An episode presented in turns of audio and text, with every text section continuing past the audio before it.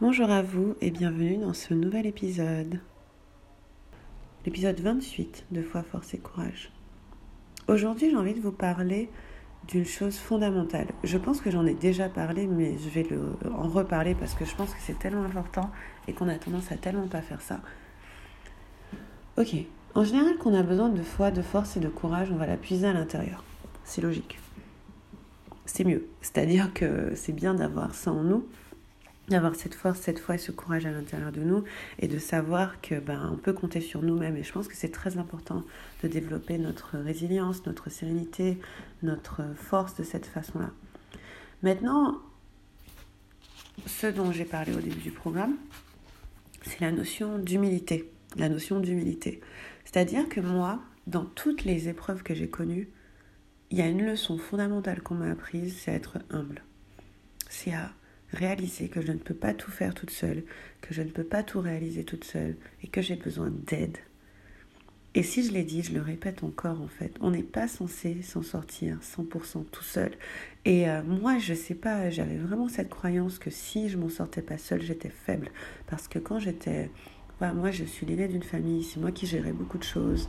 Euh, on comptait énormément sur moi. Jusqu'à très tard, jusqu'à même il y a un an, je gérais tellement de choses, j'avais tellement de choses où c'était moi avant moi qui gérais. Et je considérais que j'avais pas droit à l'erreur. C'est énorme comme responsabilité. C'est pas possible pour, être un, pour un être humain de se dire j'ai pas droit à l'erreur. C'est tellement stressant et angoissant. Et il y a. Quand j'ai réalisé que j'avais droit à l'erreur, ça m'a libéré d'un poids et j'ai aussi réalisé que quand moi j'y arrivais pas, et eh ben, on pouvait m'aider. Euh, et pour moi, c'est tellement crucial et important de me dire, quand j'y arrive pas, on peut m'aider, je peux demander de l'aide, je peux me tourner vers l'autre. Il y a beaucoup de choses qui font peur dans ça. Il y a beaucoup de choses qui font peur dans ça. Il y a la peur de passer pour ridicule, il y a la peur d'être rejeté, qu'on nous dise non, il y a la peur de paraître faible, il y a, il y a la peur de déranger, il y a la peur d'être arrogant, mais pour qui je me prends d'aller demander ça? Mais quelque part, pour moi, ça montre une très grosse force de se dire, c'est une énorme force de se dire, je, je peux accomplir beaucoup de choses, mais là, j'ai besoin d'aide.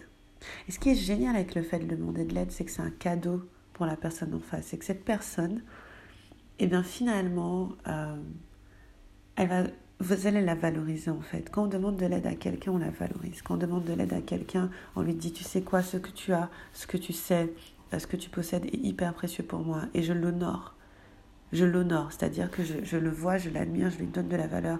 Et donc, je te vois, je t'admire, je te donne de la valeur. Chaque fois, on croit que quand on demande quelque chose à quelqu'un, on le dévalorise, mais c'est faux. C'est que on a considéré que cette personne était une personne digne de notre confiance et vers qui on pouvait se tourner. Et je trouve ça super, super puissant. Et moi, demander de l'aide, ça a été mon apprentissage. Mais laisse tomber de l'année, quoi. J'aimais pas ça, je détestais demander de l'aide. C'était vraiment un truc hyper difficile pour moi, vraiment très compliqué. Et pourtant, c'est ce qui m'a le plus aidé parce que le fait de réaliser que non, je ne suis pas toute seule à tout gérer. Oui, il y a des gens qui m'aiment assez pour me donner un coup de main. Oui, il y a des gens qui sont là. Quand je vous parle de coup de main, ça peut être juste une oreille attentive. Je me suis fait engueuler par mes meilleurs amis parce que je leur ai pas dit des fois quand j'allais pas bien. Ils m'ont dit ça se fait pas, Livia. Tu peux pas, genre, traverser la vie et faire comme si ça allait bien et puis, genre, un mois après nous dire ah non, mais je savais qu'à cette époque-là, ça allait pas trop. Pourquoi? Parce qu'en les coupant de la conversation, en ne demandant pas de l'aide, c'est comme si ben, on leur donnait pas l'opportunité d'être là pour nous. Tellement important. Pour moi, c'est, l'un des. Enfin, pour moi.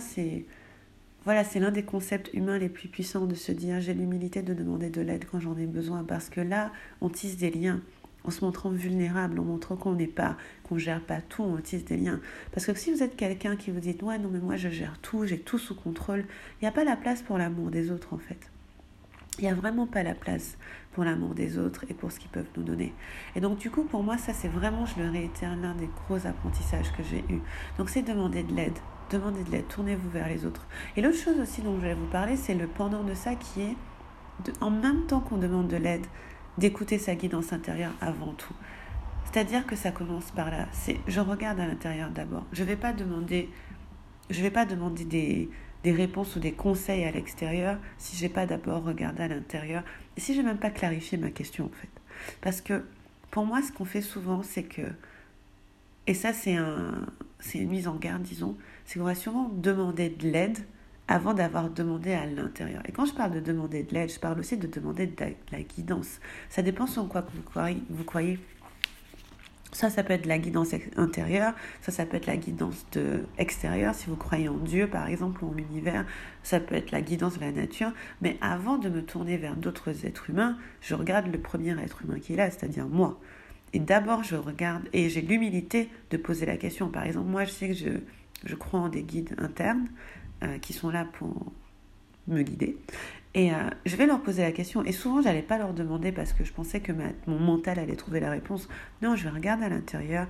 Je prends la pause de demander à mes guides, de demander à mon intuition, ok Livia, qu'est-ce qu'on fait? Et, euh, et, pour moi, ça c'est important aussi de rajouter ça comme mise en garde, que c'est d'abord votre guidance intérieure qui est votre première aide. Vous allez demander de l'aide à votre guidance intérieure. Qu'est-ce que je peux faire? Je ne sais pas. Par exemple, vous marchez dans la rue, vous êtes vous vous sentez démuni, impuissant. Vous demandez au ciel, j'en sais rien. Vous demandez à la terre, aux arbres, au vent. Qu'est-ce que je peux faire? Et là, des réponses peuvent venir également. Mais pour moi, c'est très important, avant d'aller demander de l'aide à des amis, à de la famille, d'abord regarder à l'intérieur. Mais le tout pour moi, c'est une question d'humilité. C'est une question de mon ego et mon mental ne savent pas. Pas toujours. Parce que c'est tout petit l'ego. C'est tout petit, petit, petit. Par rapport à la guidance de votre âme, c'est tout minuscule. Et votre âme va vous emmener vers les bonnes personnes, va vous emmener vers les bonnes questions, va vous faire poser les bonnes questions aux bonnes personnes. Et ça, c'est hyper important.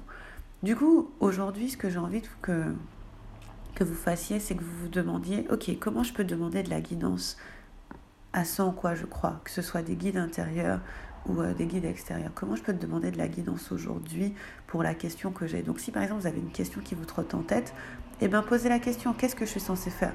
Et regardez ce qui vient intuitivement. Regardez ce qui vient intuitivement sous la forme d'une réponse inattendue dans un premier temps. Et dans, dans, un, dans un deuxième temps, je vous mets au défi de vous tourner vers une autre personne, un autre être humain ou terrien, ça dépend.